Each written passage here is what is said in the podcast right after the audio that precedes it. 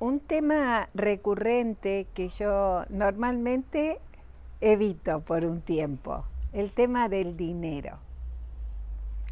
Eh, estudiando psicología sistémica en México, eh, hubo un ejercicio y la licenciada Angélica Olvera, la nombro porque es una persona que admiro y respeto, eh, hizo un ejercicio, como dije antes, muy amoroso y que no tenía que ver con el dinero, pero cuando terminé mi parte, expresó, Liliana, tu problema nunca será el dinero.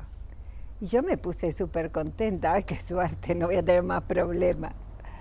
Pero no pregunté cuál iba a ser mi problema entonces, porque problemas tenemos siempre. Eh, en algunos casos es la forma de evolucionar, ¿no? Entonces me quedé ahí en la alegría de que no iba a tener problemas con el dinero.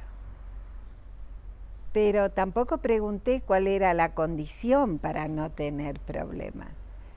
Quise decirme ahorrar, trabajar un poco más, controlar mis gastos. Sí, todo eso estaba acertado. Había algo más. Es la relación con el Padre. Si temo a mi Padre, temo al dinero. Tiene el mismo poder emocionalmente en muchísimos casos. Como todo, nada es absoluto. Habrá otros profesionales que lo enfoquen desde otro lugar y también es correcto. Solo expreso mi experiencia personal y profesional, ¿no? Entonces eh, empecé a ver la figura de mi padre eh, y me empecé a dar cuenta y ha sido maravilloso. Había un hecho puntual de mi infancia que me había marcado.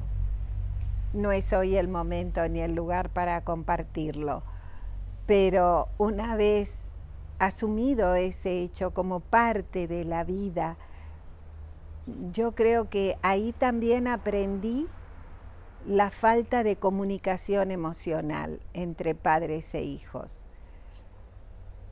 incorporé esa nueva respuesta y mi relación con el dinero es placentera, gozosa y feliz. Gracias.